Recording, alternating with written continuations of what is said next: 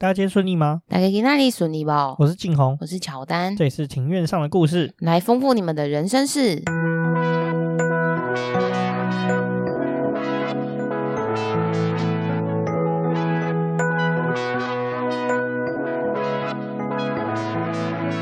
我们透过历史、书籍、电影、风土。带你进入那些看似很远，却其实离我们很近的事，在这里扩散你我的小宇宙，还有那些故事所延伸出的观点。本节目透过 First Story Studio 上传，Google 搜寻 First Story 了解更多。我们今天录音的时间是七月十五号的下午两点，今天是也是个炎热的星期六。没错，最近真的都是热到不行啊！我怎么觉得好像今年又比去年热？每一年一年都比一年热，好可怕哦！地球要融化了，真的是。北极熊，对不起，但是这种天气只有冷气给我生命。那前阵子我跟那个我们国外的同事试训啊，就是因为我们每个礼拜都要跟就是比利时的总部开会啊，他们就问我说台湾天气怎么样？那我就是跟说现在热到没有冷气活不下去，那他们就一直笑。嗯，他们应该有点难想象吧？比较难想象啦，对啊，因为那可能比较少来南方吧。他们问他们可能其他那个比利时籍的同事，可能也觉得说这没有冷气是无法生存的。嗯，那另外的话，我们昨天去看了这个阿汤哥的新电影《不可能的任务七：致命清算》第一章。对，没错，现在的电影都流行就是 Part One、Part Two 嘛，这样才能一直延伸。就是看起来，嗯、呃，阿汤哥是有要再继续拍的意思。对，但他已经六十一岁了，我后来才知道他六十一岁了，超级不容易的耶！而且他状态真的是维持的很好，你看得出来他跟女主角差了二十岁吗？看不太出来。我觉得最最夸张的是，因为就是阿汤哥就是。这么老了，然后很多那种高难度的特技还是自己上，那个一把年纪了还这样子玩命。对啊，他坚持好像不用替身。对啊，他也是真的是相当的敬业，很敬业啊。那也看得出来啊，状态保持的很好。其实真的是不容易啦，不管说是谁都一样，在五六十岁的时候还有这种体力去做这一些比较高难度的技巧的拍摄，其实都是一件相当辛苦的事情。没错，希望就是可以一直看看他演到八十岁。哦，他自己有这样说啊，就是我是有看网络新闻，就是他自己也表示说，就是就是说他体能许可之下，他其实自己也是希望可以就是一直展现出精湛演技，然后跟这些精彩表演就是带给观众。他自己也是希望可以演到八十岁。他已经从阿汤哥变成阿汤伯了，再要变阿汤阿公了。好啦，Anyway，总而言之呢。这个致命清算其实还不错看啊，一如既往就不可能的任务系列维持的这种高水准的演出啊，你不觉得有时候在看这种动作片的时候，有时候就觉得，哎，中间可能有一段无聊，可是其实只要是不可能的任务系列啊，剧本都写的其实都相当的好，就是你没有一刻，你会觉得那种紧张感都是恰到好处。对啊，你有没有发现，其实这一次难得我看电影没有在度孤，因为我很常看电影看到。睡着，我觉得他安排蛮不错，就是文戏武戏都恰到好处，然后该紧张的地方都有紧张。对，我觉得他的节奏安排的很好啊。对啊，这真的系列真的是蛮厉害的。那我们差不多要进入今天的正题了。我们今天的正题的话，就聊一个就是你也很喜欢的运动。没错，就是相信近期在听我们 Podcast 的听众应该知道，我最近很喜欢看棒球。没错，应该是从诶去年还前年开始啊，就是我跟我妹都疯狂的喜欢看棒球。对啊，身为一个就是已经不期不待的老球迷的话，我是没有那么疯狂啊。从小基本上就是会接触棒球啊。那我们今天这一集的话，要聊的一个地方就是日本的棒球的圣地，叫做甲子园。甲子园的话，其实它是有一个历史馆的。我们在节目上提到，我们三月去日本玩了一趟嘛，那我们就到这个。日本的这个甲子园的历史馆做参观了。那为什么会有这一集呢？实际上就是因为我们到日本的时候，就这个甲子园纪念馆参观，我们觉得这个这地方非常的酷，也很有趣啊。这样说，那时候会去到甲甲子园纪念馆的那一天，刚好他们春季甲子园的开幕的预演啊。那时候我们还我还有跟那个日本的球员搭话。哦，对啊，因为那时候我们准备要离开的时候，就看到有一些高中生的球员，好像在外面在准备要呃排练要进场吧。对。然后静红就有去跟他们搭话，因为静红其实是会讲一些日文的。对对对对，在你去日本之前，你一直以为我只会胡说八道。没错，因为你都喜欢就是学日本人讲话。对，我就把那个日本的子音跟母音凑在一起啊，反正听起来就有那么一回事。殊不知，其实我是会懂一点点日文的。对啊，我那时候去，我就想说，哎，为什么店员听听得懂你在说什么？我是真的会讲一点点的，啊，对啊，嗯、但是就是蛮出街的啊。大概就这样，然后我就跟那个球员就问他说：“哎，今天是有比赛啊？”他说：“没有，今天是预演，明天才有比赛。”这样，然后后来我才知道说：“哦，原来那天是春季甲子园的准备要举行的一个阶段。”那其实呢，我们会去甲子园球场参观这个甲子园纪念馆，其实也是一场意外啊。大家都知道嘛，在关西地区如果要去玩的话，就要买他们那种什么三日券、五日券的那种电铁票才会划算啊。那它好几种方案啊。那我那时候买的方案的话是私铁的这个方案啊，其中的话呢，就是我们有一天的行程就要从大阪到神户啦。那我想说，大阪到神户只今天只搭这么一段，其实有点不划算啊。所以后来呢，那时候我就想说，那不然中间就去安排去加子园球场。所以我们其实会去加子园纪念馆，其实是一场意外，就是为了让那个我买的车票更划算。对，更划算。事实上是这样子，听起来有点爆笑啦。但是去完之后，发现觉得说，啊，这真的是非常值得的一个行程啊！也推荐大家去日本的时候，就是蛮合适去排入这样的行程啊。对啊，嗯，日本我还有一个行程，我也很想要参加。就是去赌马，它是在哪一个地区有？全日本都有很多的马场，那就看当地的那个马场那天有没有举办就是马赛，然后就可以去赌马。我就对赌马这个活动也很有兴趣哦，好像也可以去试试看。那我们来介绍一下这个甲子园球场。甲子园球场呢，位于日本的兵库县西宫市，地址是兵库县西宫市甲子园町一之八二。这边可以乘坐阪神电气铁道的京阪本线，在甲子园车站下车之后呢，步行五分钟即可抵达。那这甲子园球场呢，它可以容纳五万零四百五十四人在里面观赛啊。它是于这个大正十三年，也就是一九二四年的时候落成启用了。它明年就要一百年了。哇，那真的是难怪会蛮盛大的。对啊，蛮盛大。因为我看他们周边的宣传，就是今年其实九十九年嘛，已经开始在宣传明年二零二四年的一百周年。对对对，我们去的时候到处都有这个一百的标语，然后我们想说，为什么什么一百什么一百，我们搞不太清楚啊。然后后来才知道说，哦，原来其实是就是甲子园球场要一百年了。嗯，嗯，那当年呢，甲子园球场当年盖好的时候呢，适逢刚好是天干地支的甲子年啊，甲子年通常都会出大事。真的哦？为什么？我也不知道，大家都这样讲啊，是一个诅咒嘛，算是吧，好像是这样子啊。秋逢甲就是甲子年出生，所以还叫秋逢甲。哦哦，适逢甲子年，然后叫逢甲。对对对对对，所以还叫叫秋逢甲。原来如此。所以说。通常甲子年都会有大事情发生，要不然就是有重大人物出生啊。听说是这样子啊。嗯嗯。所以说这个球场就被命名为甲子园啊。那其实也是日本历史最悠久的职业主场球队啦。那这个甲子园球场，阪神甲子园球场的这个拥有者呢，就是阪神电气铁道。就是我们如果说你要去甲子园参观的话，就会乘坐这个阪神电气铁道的电车这样子啊。同时，它也是。日本职棒一支非常重要的队伍阪神虎的主场，甲子园球场的话是日本高校野球的圣地。阪神虎，你对这支球队有什么印象吗？林威柱，对林威柱。不过今年就今年发生一件大事，呃、就是林威柱总教练就是被撤换掉。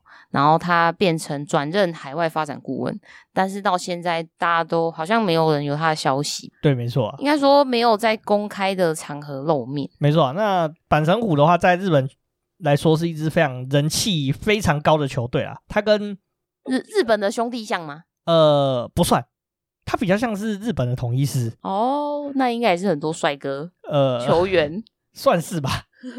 他跟另外一支球队是世仇。就是东京的读卖巨人，我们是不是有一个台湾选手有旅日，也是去这一支球队？杨代刚，杨代刚从日本火腿离开之后，他就去到读卖巨人。哦，那读卖巨人是日本的纽约洋基啊，那阪神虎比较像是波士顿红袜的概念。哦，是这样在比喻的吗？对对对对，大概是这样。在日本，他们两个就世仇啊。然后用足球来讲的话，就是一个是皇家马德里，一个是巴塞罗那。那阪神虎比较像巴塞罗那。哦，好像是诶、欸。对，大概的概念是这样子啊。阪神虎的球迷是算是蛮疯狂的啊，基本上近畿地区的民众都是支持阪神虎这支球队啊。那另外的话呢，阪神虎还有个特色，就是只要他们拿冠军的话，他们就会跳到那个大阪有一条算是运河吧，叫道顿崛，在里面游泳吗？对，在里面游泳啊。那听说阪神虎就是有个诅咒，就是当年拿冠军太高兴，然后拿到日本冠军太高兴了，他们就把那个阪神虎附近肯德基的那肯德基也丢到那个道顿崛里面。然后就后来就找就是那个肯德基爷爷，然后后来呢说是肯德基爷爷的诅咒，所以导致板神虎拿不到冠军。哦，是哦，对，然后这个诅咒是现在还在进行式，怎么那么恐怖？就跟那个时候就红红袜队那个贝比鲁斯一样啊，那个魔咒也是持续了八十六年才解除。嗯，哦，所以是后来一直都没有得到冠军。对对对，一直都没有拿到冠军。阪神虎最后一次拿到日本第一的冠军好像要追溯到一九七零年代还六零年代了，那真的很久，超级久了。对啊，嗯、但是他们虽然说不是一支传统上的超级强队，但是一直都很有人气啊。嗯，好，那我们再回到这个甲子园球场跟甲子园历史馆啦，我们来介绍一下这个甲子园历史馆。那你对甲子园球场有什么印象吗？我觉得他的参观动线安排的很好，诶，就是他一边是介绍这整个甲子园球场，然后另一边是在讲解阪神户这支球队的历史。没错啊，那你看到这个球场，你有什么感觉吗？因为我们我们去参观的时候，有一个地方是可以待在外椅，就是整个看球场里面的视角，我觉得整个坐就是坐相都很舒服。那来介绍一下这个甲子园球场的开放时间。开放时间的话是上午十点到下午六点。那十一月到二月的时候是十点到下午五点。通常呢，星期一跟年末年初都会休馆。那除非是遇星期一的时候遇到比赛日或者是国定假日除外，它还是会营运的。地址是在兵库县西宫市甲子园亭八之十五，从阪神电车甲子园站步行约七分钟。那门票的话是九百日元。然后，如果需要球场导览的话，是两千日元。位于甲子园球场旁以及甲子园球场的部分，分成 Plus 区域与球场区域。历史馆展览内容就介绍甲子园球场的历史，还有阪神虎的历史。再来是甲子园竞赛的历史与高光时刻。Plus 区域的话，是以阪神虎这支球队的历史为主。球场区域的展区有一个小区外可以延伸看到外野的地方，可以欣赏整个球场场内的状况。那还有另外的导览行程，是可以参观球场内部，就包括球员休息室跟牛棚等等的设施。那其实，在这个球场旁边呢，有一间拉拉铺。拉拉破的话，是近期好像在台湾有进驻嘛。那时候我们去的时候，日本的拉破是都没有什么人啊。对啊，对那日本来说，拉破好像有点像是那种社区购物中心的概念。对啊，蛮像，就有点像是呃，假日的时候，爸妈如果要遛小孩，然后就带小孩去这个地方，对对对对，然后就是顺便可能买个东西，然后就结束了星期天的行程。没错啊，那讲到这个，再补充一下，就是 Plus 区域的话，其实。这个甲子园历史馆它有分两个区域，一个部分是主要以板神湖为主啊，进去就是在 Plus 区域的话，它其实会介绍说甲子园这支球队啊，它有很很多那种历史的荣光啊，然后甚至著名的板神湖著名的球星啊，还有很有名的比赛的名场面等等的区域啦。那同时间它还有一个这个体验专区，就可以拿那个球员的球棒拿起来这样挥来挥去这样子。我记得好像还有手套吧，对对对对，就可以感受一下就是。职棒的球员，他们拿的这些球具的这种感觉，没错。里面的话，其实还有一个区块呢，就是有写到林威柱了。我记得我们好像有拍下来的，有有拍到林威柱的手套，然后跟球棒。对对对对对。其实这个甲子园历史馆呢，在台湾其实有打广告，你知道吗？对啊，我记得好像是那时候我看我去进场去看中华职棒的时候，也有看到他们的广告。另外一个区域就是球场区，这边的历史就是以高中的棒球为主啦。那这边的话也是有介绍说，呃，这是甲子园这个比赛的历史，就是高中棒球的一些历史，然后跟一些荣光啊、纪念锦旗等等的的资讯啊。那里面还有一个专区呢，是专门 for 就是台湾嘉农，就是嘉义农林这间学校的这个的介绍啦。那里面还有一颗总统的签名球，对，他写了“台湾日本一起加油”，没错。其实蔡英文字蛮漂亮的，对对对对。就我觉得这个。这个历史馆是非常蛮值得一去的，而且就是你可以用少少门票的钱呢，就是从外野看到甲子园球场。那我们其实也会分享我们这部分的照片。对啊，诶，九百日元这样台币是多少？九百日元以现在的汇率来说的话，大概两百五十块左右。诶，没有哦，两百零七，因为九百，然后用汇率乘以零点二三，对吧？这样两百零七，差不多两百块，真的蛮便宜的。对对对，其实蛮不错的。而且里面我觉得。冷气也蛮强的，对，冷气很，啊，很舒服。但我觉得比较可惜的一点就是，他们中文的导览其实目前没有做的非常的完整啊。所以说，其实大部分就是你只能看汉字，就是猜个七七八八的样子。但是其实我觉得看就是用猜的，大家可以猜到七成的意思。对对，对，对啊，对，其实说到那个导览蛮有趣，因为就是馆方的那个人员其实都很热情，也很友善。那但是因为他们真的是完全不会讲中文，他就手上拿了一个翻译机，然后呢，请我们把我们要问的问题对着那个翻译机念，然后翻译机可能就自动转成日文，他才会知道我们要说什么。对对对，对。然后他要跟我们对话的时候，他一样也是对着翻译机讲日文，然后那个翻译机就显示中文给我们看。整体而言是蛮爆笑的。那除了这个甲子园历史馆的话，周边它其实还是有那个纪念商店啊。对啊，然后还有一间面包店，我觉得面包很好吃。对，他那个纪念商店的话，他 卖很多甲子园的产品哦。就是那时候，因为我们那时候去的时候，刚好隔天就要进行春季大赛，那就有一些春季大赛的周边产品啊，有卖签名球啊，然后每间学校的那个。就是钥匙圈、吊饰之类的的物品。最我觉得最有趣的一个产品是，他有把那个就是球场的那种划线的工具啊做成文具。对啊，因为那个球场划线的工具长得有点像是手推车，然后上面有个提把，对对对，然后呢，他就直接把它做成像是修正带，对对的功用，我觉得蛮有趣的。那我觉得最神奇的一个东西是甲子园里其实有饼干哦。就是就是像是白色恋人的那种饼干，然后它做成甲子园的 logo。对，最我觉得最神的是还有什么甲子园咖喱，这真蛮有趣的。就日本人真的很有创意。对啊，好，那大概是这个是一个甲子园的。就是纪念馆的介绍啊。那讲到甲子园，你对这个这个比赛你有什么印象？其实没有什么印象，就听到只知道说，好像可以在这边比赛的球员都是很厉害的人。其实呢，甲子园我们最常听到的甲子园，其实就是日本的高中棒球的全国大赛。最远的时候还可以追溯到一九一五年啦。甲其实呢，日本的球队要进到甲子园参赛呢，要在各县的县大会拿下冠军，就是他是那个县最强的球队。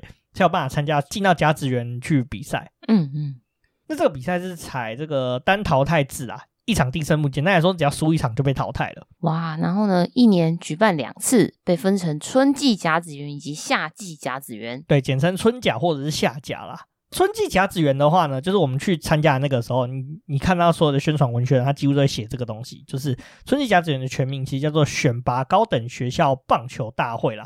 最初是在一九二四年的时候，由每日新闻社发起。那原本第一届比赛呢是在名古屋办的，从第二届开始呢，就是在这个甲子园球场进行比赛啊。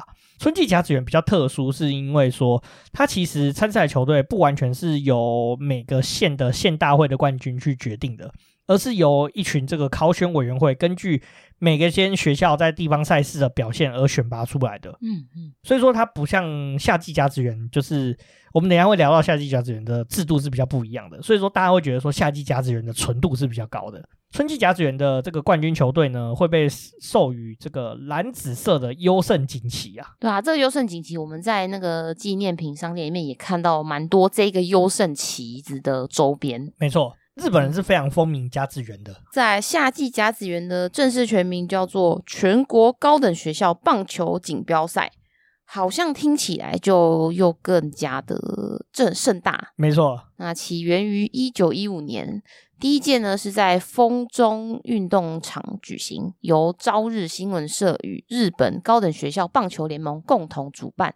在每年八月举行，冠军队伍呢会被授予深红色的优胜旗。那其实这个夏季甲子园呢，它其实办的地点就是速度迁移来迁移去了，直到甲子园球场完工之后，就改在甲子园球场举行赛事啊。那夏季甲子园也是以跟春季一样，是采这个单派淘汰的一场定胜负的赛事啊，所以就产生了许多热血青春的故事啊。那其中以夏季甲子园，其实日本人是最风靡，也是最盛大的赛事啊。因为说夏季甲子园的参赛队伍，就真的就是要，就是说有每个都府道县，你要先拿下县冠军，你才有办法参加甲子园。所以最全盛的时期，全日本有四千支高中的球队，整个日本，然后你只有大概将近五十支的球队，因为甲子园的编制是每一年都不太一样，就是说。呃，他可能每逢五啊，每逢十啊，他就会扩大参赛，所以参赛的球队就会比较多。所以你意思是说，嗯、呃，四千支球队只能有五十支球队有机会进去甲子园比赛？对，差不多四十六支到五十五支之间。四十，再再一次，四十六到五十五支之间。四十六，好，那用五十五，然后去选，就四千里面，哇，这样子的三参赛率只有一点三七趴，对，没错。很低耶、欸，所以这是很不容易，非常不容易而且很热血赛事。就是这样听起来是比较有有有感觉，就是一点百分之一点三七的几率可以进去甲子园球场比赛的球队，没错。然后拿下冠军的几率的话，就是四千分之一，零点零二五。所以你要在高中生涯 拿下冠军的几率只有零点零二五趴，超低，真的很难很难啊。那因为也是因为这样，所以说每场比赛就拳拳到肉，所以就非常热血啦。那所以甲子园也很常产生热血是热血，但是也很常产生一个问题，就是投手过度燃烧手臂，那使得这种球员在后续职业生涯无法延续的问题啦。哦，就有可能是他在甲子园打得太拼命，那他反而没有机会去成为后后来的职职业选手，或进职业之后就手就坏掉了。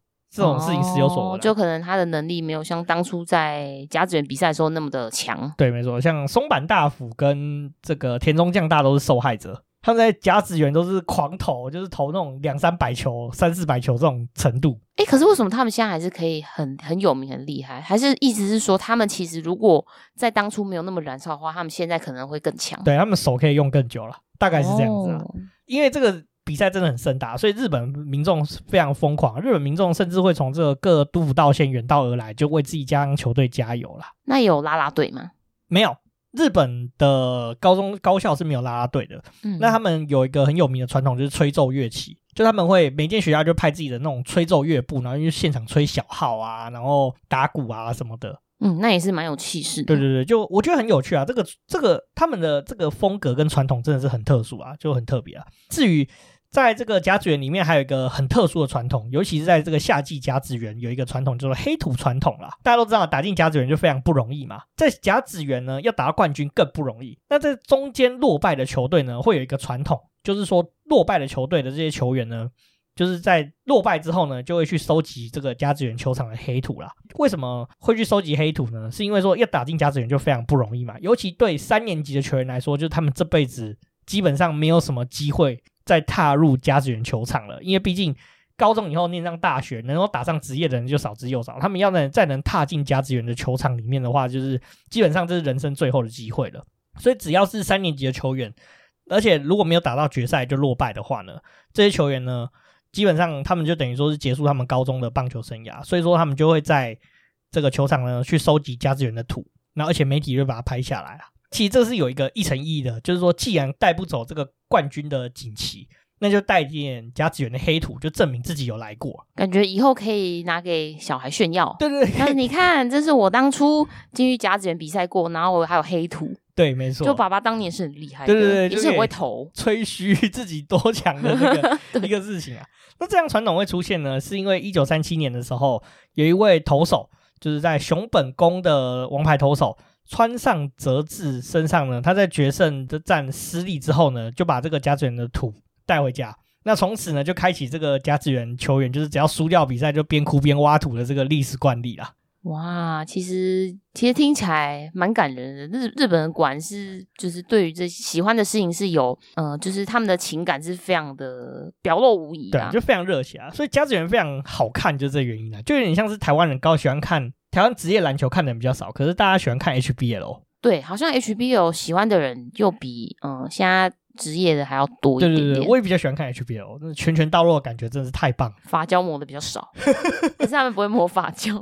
不会，你在高中生都你剃平头比较多。哦，对啊，对对对，所以大概是这样的，所以你就把把日本就是喜欢甲子园那种情境，就跟台湾人很疯 HBL 的感觉是蛮像的啦。再回到这个甲子园黑土的这个传统啦。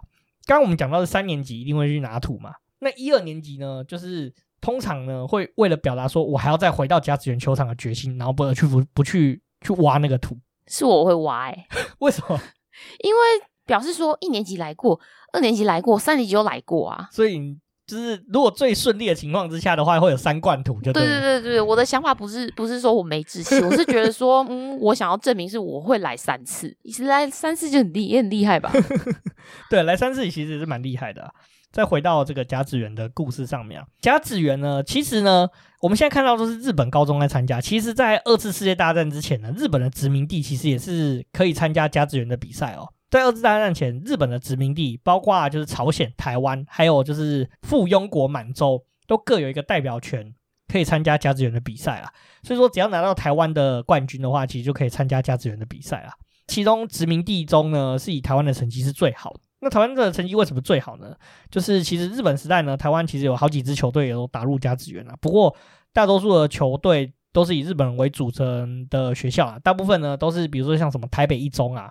当年日本的一中，除了台中一中以外，都是以日本人为主。这我们之前节目中应该有提到过，记得。然后二中就是都是台湾人的，对对对对，大部分是这样子啊。嗯、当初呢，就是大部分进军日本甲子园的球队都是什么台北一中啊，然后台北那个工学院之类的，就是现在北科的前身啊。那我们的南霸天呢，嘉义农林呢，这是一支很特别的球队，它是混合日本人、原住民跟台湾人的球队啊，而且并且四次进军甲子园的大会了。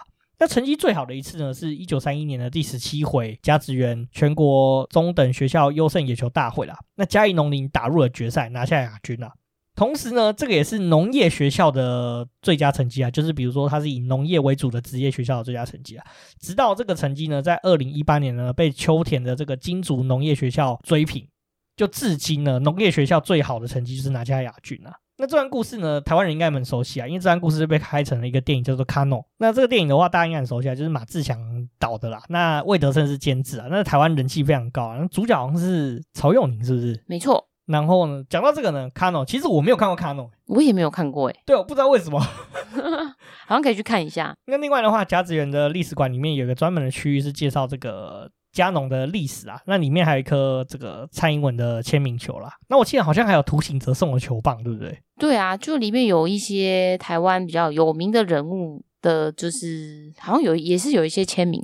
我记得我那时候还有看到张泰山跟许继宏的签名。对对对对对，其实好像现在他们还蛮常邀请台湾球员去到就是甲子园这边做一些活动的，嗯，做交流。没错没错。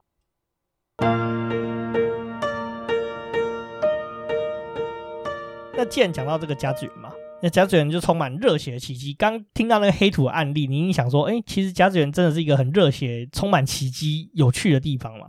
没错。接下来我们要聊聊，就是甲子园的很有名的热血奇迹故事。为什么大家会这么风靡这个球赛呢？甲子园车站有一个标语啦，写着“九十八趴的高中生都在这里被打败，然后变得更强”，蛮有意义的一段话。没错。为什么会说九十八趴呢？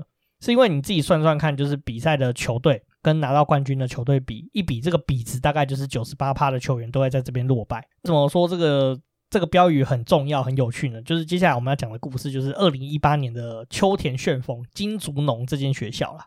二零一八年的夏季甲子园是非常非常激人心的一届比赛啊。先来介绍这个金竹农这间学校。金竹农的话是东北日本东北的秋田县的地方传统农校。你知道日本东北在哪里吗？在很北方啊。对，它在上去就北海道了，嗯，然后就是三一一大地震的发生地点，受灾最重创的一个地方。哦，我知道，嗯，金竹农就在日本的这个秋田这个地方啊，从秋田也是一个农业的县啊。他这间学校的课程呢，则是以农业相关的课程为主啦。金竹农呢，全校只有两百五十个男生啊，棒球社的社员呢就五十三个人啊，只有五分之一的男生呢被就是加入了棒球队啊。那这五分之一的五十三个人之中呢，棒球队的十八名成员之中呢，只有呢部分的人以前有打过棒球的经验，不管是软式的棒球或是硬式的棒球啦。那甚至说这十八个球员里面呢，有些人是进到高中之后才接触棒球的初学者，所以整体而言是一间极度克难的学校。对啊，然后训练条件也相当的克难。那大家都知道，日本的东北这个地方冬季是相当的漫长的。不利于户外训练，而且他们每周有两天必须要在农场实习，因为毕竟他们是农业学校。对，所以呢，他们只能在上课跟实习之余，硬挤出时间来自主练习。他们都自称自己是杂草军团。没错，他们要务 农，然后还要训练听起来真是克难到炸的，呃，这是蛮累的。那因为经费很克难呢，作为一所地方的公立穷学校，那学校其实没有办法给予他们太多的经费上的支持。没错，秋田本身就不是一个很有钱的县啊，那加上说又是公立学校，所以就很克难啊。甚至呢，他们在打入甲子园之后呢，仍旧筹不到这个参赛的经费啦。那让球员去甲子园去比赛啊，因为去甲子园要钱嘛，要车票，要住宿嘛，所以就很贵啊。那所以说，为了说要让球员去甲子园比赛，所以说日本呢，就是学校方面呢，就向外发动募款啊，在那种秋田的乡民这个慷慨解囊之下，他们才真的凑齐经费去甲子园比赛啦。对啊，那也真的是民众也是很挺啊。对啊，民众也真是非常的挺啦。但是呢，大家想说，诶，我们金竹农虽然说打入甲子园，可是他们也不觉得说表现会特别好，可能大家觉得说第一场可能就会卷开不回家。结果呢，在第一天八月十七号的比赛中。金竹农呢击败日本著名的棒球强校横滨高中啊，就爆出冷门哇！然后呢，隔天以再见触及短打送晋江高中回家。时隔三十四年，他们闯进了四强。没错，那经过了两天的休兵之后的八月二十号呢，这个金竹农就再次创造了一个奇迹啦，打赢了四名拥有球速超过一百四十公里强投的名校日山大高校啊。高中拥有一百四十公里的。以上的球速的球员是非常非常可怕的。对啊，因为我在看直棒，其实直棒都是成人嘛，他们可以投到一百四十几公里，也已经算是相当常见，但是也是很厉害的。对，那但是他们毕竟是高中生，高中生就可以投超过一百四十公里，真的是蛮可怕的。在打败日大三高校之后呢，他们正式挺进了这个当年度的夏季甲子园的总冠军赛啊。距离上一次金竹农在甲子园打进决赛的时候呢，是已经是第一届的时候。相隔了一百零三年，那听起来金竹龙在最早期的时候其实是很强的耶，可以这么说啊。可是当年他可能参与棒球运动的学校也没那么多啊。哦，对啊，母数比较少。对啊，但是你自己想想看，他三十四年前才又在打进四强。如果我今天是一个那个零岁出生的小孩的话，我小孩子都已经长大了。嗯。就是非常久，所以我觉得日本这个文化很有趣，就是他很多学校可能隔了很多年以后又打进去，而且你有没有发现这个？你有没有发现一件事？日本的学校啊，你看他们都是一般的学生诶，他们也不是什么体育班的学生诶。对啊，而且他们毕竟就是平常都是在上农业相关课程，对啊，就完全没有额外的加强一些体育体能的训练。对啊。这是日本文化的一部分。日本是没有体育班的。哇，那跟台湾真的蛮不一样的。对，真的很不一样，所以就非常有趣啊。因为他们打进了冠军赛嘛，所以那个秋田的乡民就非常的高兴啊。那秋田乡民就想尽办法要去甲子园参看比赛，为了让这个秋田县的这个乡民呢，能够尽快的赶到甲子园帮球队助威呢，日本航空公司 JAL 这边，这是一间日本的航空公司啊，就是日航，特别还加开这个秋田飞大阪的特别航空啊。那但是因为这个加开的班次有限嘛，所以很多的秋田人也是买不到机票啊，甚至呢就开了十四个小时的车从秋田一路开到甲子园，就是为了帮这个金竹农去加油啦。从秋田开到大阪真的是非常遥远的一个路程啊，我我记印象中啊，可能要开一千到一千五百公里哦。哇，那真的民众是相当的有心，买不到机票就直接开车去。对啊，对啊，对啊，因为为什么大家会那么疯狂呢？是因为秋田从来没有拿过甲子园的冠军。嗯，这真的很兴奋，对的，所以大家就很兴奋啊。这还不是最好笑的，最好笑的是呢，就是因为比赛呢是当年的八月二十一号举行决赛啦。那原本呢学校就想说，啊，这个球队应该很早就回家了吧，所以就把这个开学日定在甲子园总冠军的比赛的那一天啦。然后而且也是因为说，哎，大家也不知道说为什么这个金主龙这今年那么强，还打到决赛，所以原本募集的经费反而还不够用，因为 打到了决赛。那为了筹措经费呢，就是秋田的乡民呢，就连夜发起新一轮的募资啊。结果呢，从全日本涌入了将近快两亿日元的这个募款，那比原本他们原本预预期只想说就募到五千万日元就已经很 OK，结果没有想到就募到两亿，高出了四倍之多啦。所以其实这个两亿日元的这个。募款啊，不只是秋田哦，是其他日本地区的民众也有就是捐嘛。对，没错，因为他们打到甲子园，哦、所以甲子园在整个日本的这个要怎么讲啊、哦？我的意思是说，就是就是其他县的民众也是也是蛮蛮帮忙的。对，没错，因为他们打进的甲子园，所以他们在日本知名度就忽然间大增，因为全全国的新闻都会报啊，秋田乡下有一个小球队啊，然后没有钱去打甲子园，因为甲子园表现太好了，所以没有钱让学生去。就是住宿啊、训练什么有的没的，所以他们就日本人听到这样的故事就觉得很热血，然后就狂捐钱。哇，真的蛮感人的。那他们在决赛的时候呢，就对战了这个棒球名门大阪的同印高校。这间同印高校到底有多有名呢？松坂大辅你知道吧？他就是这间学校的吗？对，他在同印高校毕业的。哇，金竹农这间学校呢，其实很辛苦啦。刚刚我们前面提到啊，就棒球社的社员也没几个嘛，然后所以说。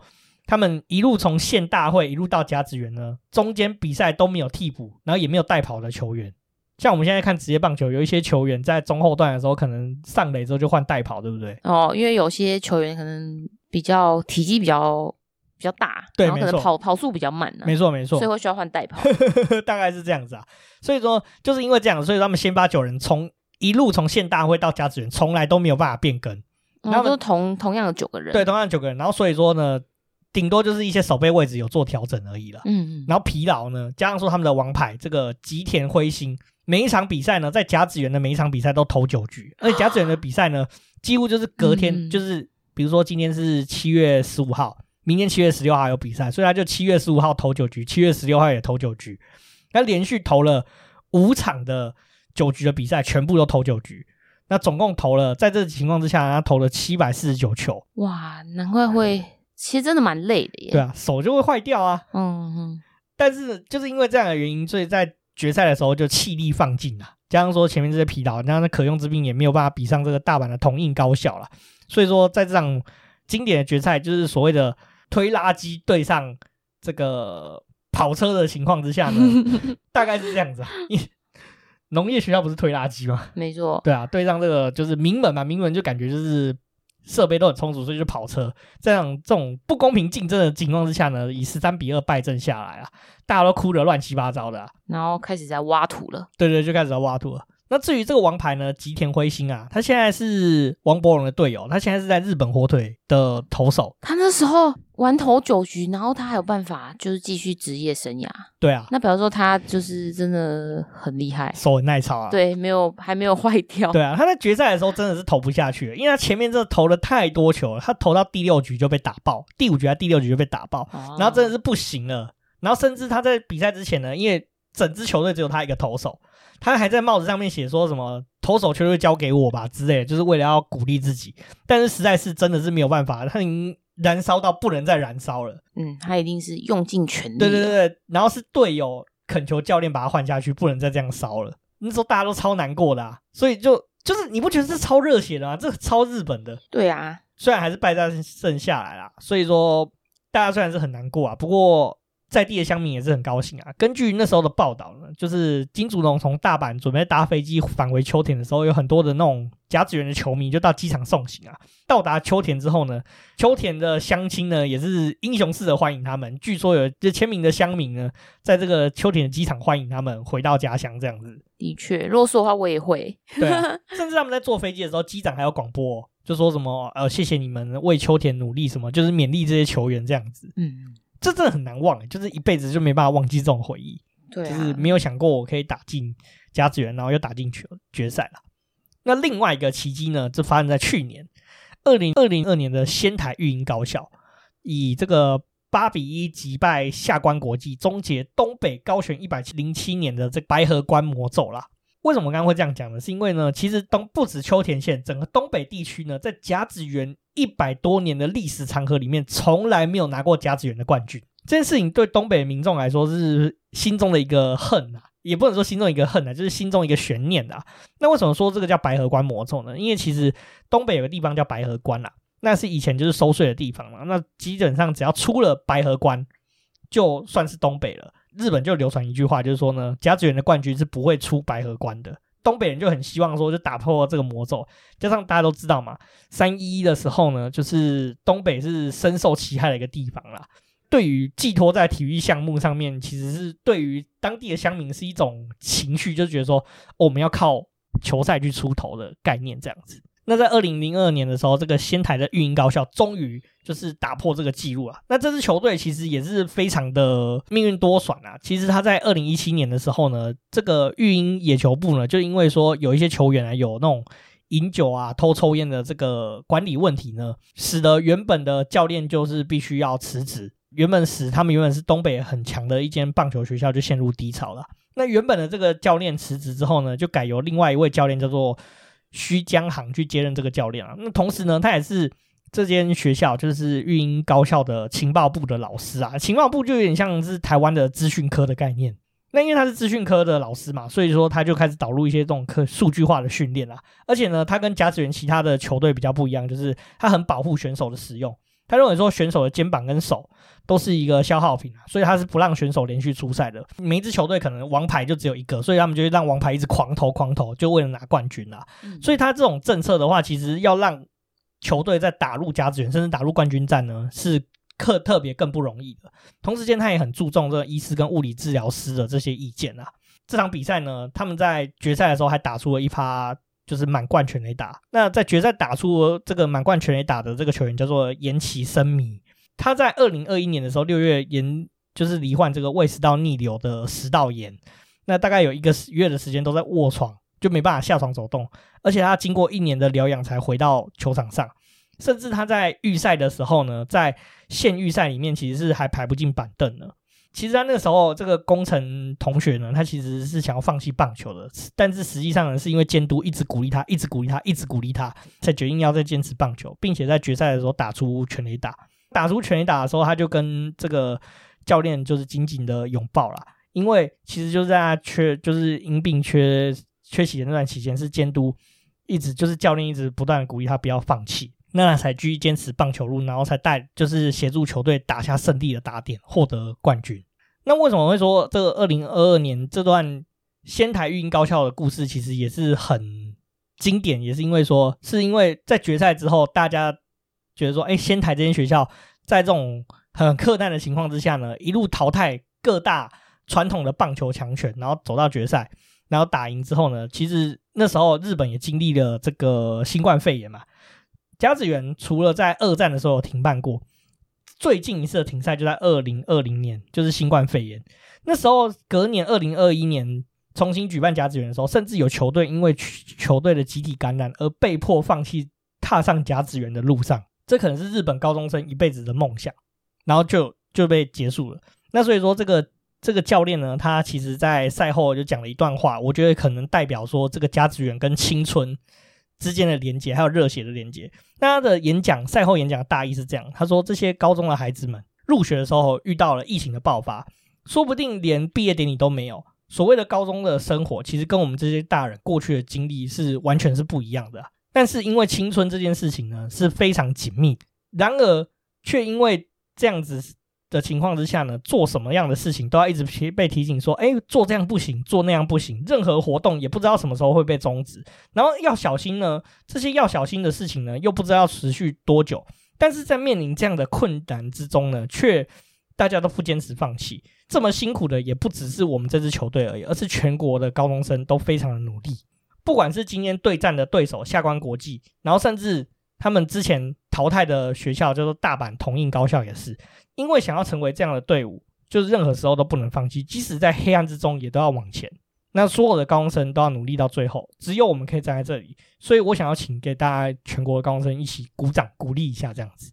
我觉得这监督讲的很有意思，就是完全把那种甲子园的精神显现出来。大家为了一个目标，即便痛苦，即便是有很多的困难，都还是要持续努力往前，因为这就是青春。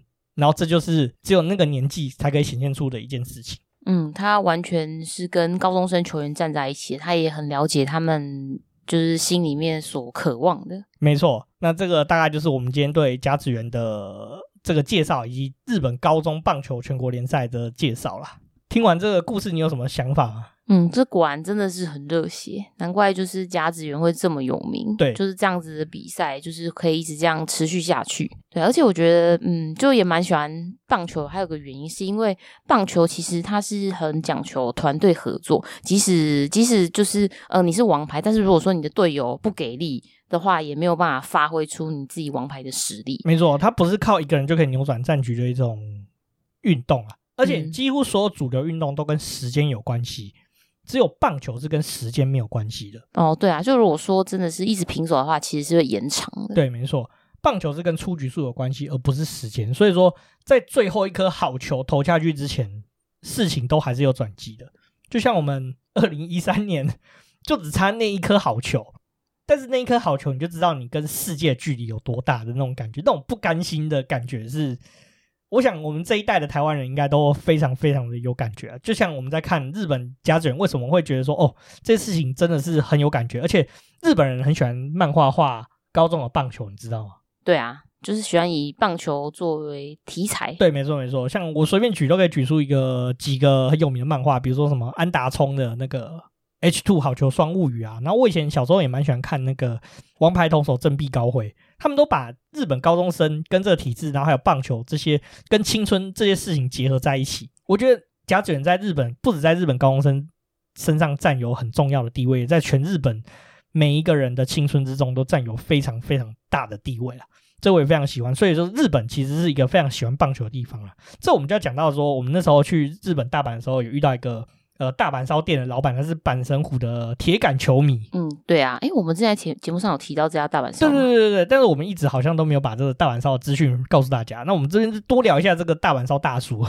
对啊，因为那时候我们会去这家大阪烧，是因为那那时候已经哦，好像是逛完街，然后很晚了。那那一天我们其实有安排好，就是说我们那一天晚餐要吃大阪烧，但附近的大阪烧不是大排长龙，不然就是准备要打烊。对对对。那好不容易好不容易找到一间大阪烧，就是它看起来好像还有在营业。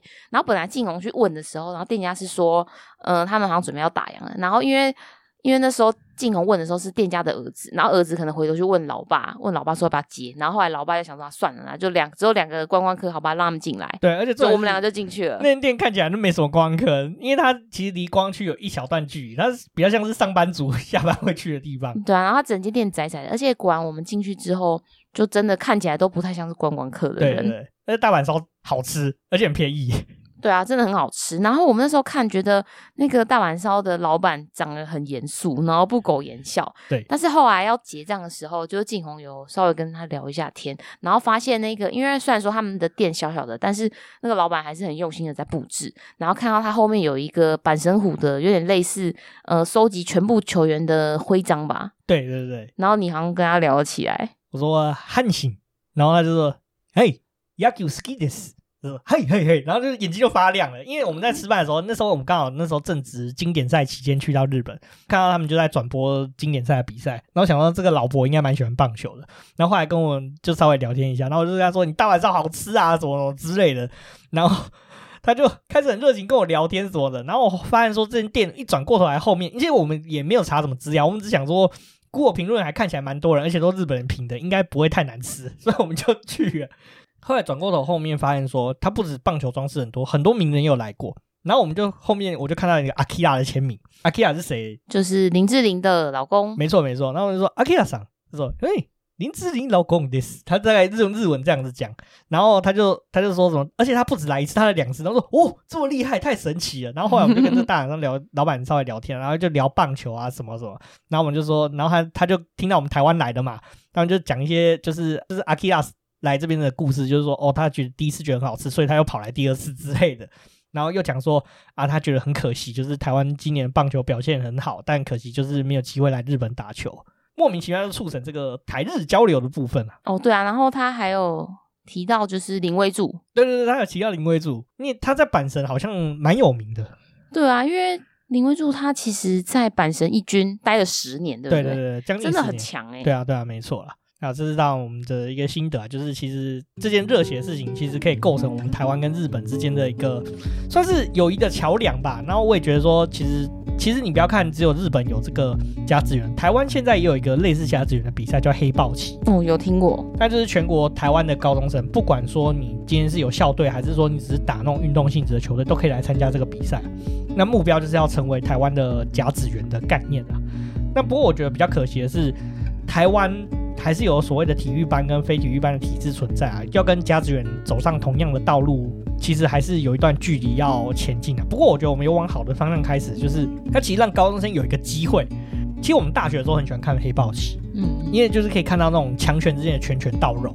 黑豹旗是抽签，所以可能第一轮就平镇高中对古堡加上，那这种通常是决赛才出现的组合，在、嗯、那很有看头。对，在第一轮就直接拳拳到肉，他们已经精锐进出，一定要打赢这场比赛。所以，我们大学的时候其实蛮还蛮喜欢看黑豹旗的。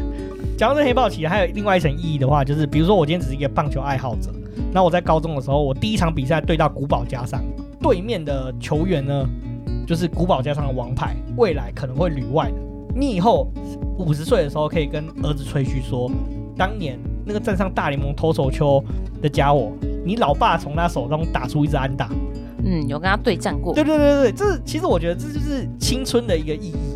甲子园其实有很多这种情况，其实像能进到甲子园的球员，像金竹农这些选手啊，或许他在未来的人生中他不会成为职业棒球员，可是他永远都会记得他当年对战同印高校的那个球员，未来会站上日本职棒的舞台，甚至世界上的舞台，他可以在三十年之后吹嘘说他从那个选手中打出一支安打，或者我曾经三振过某某强打者之类的，这真的蛮不错的，蛮有意义的，没错。好了，我们今天这一集真的是讲的非常非常的久啊。对啊，我都想要等一下要去看棒球，因为现在是下午。没错。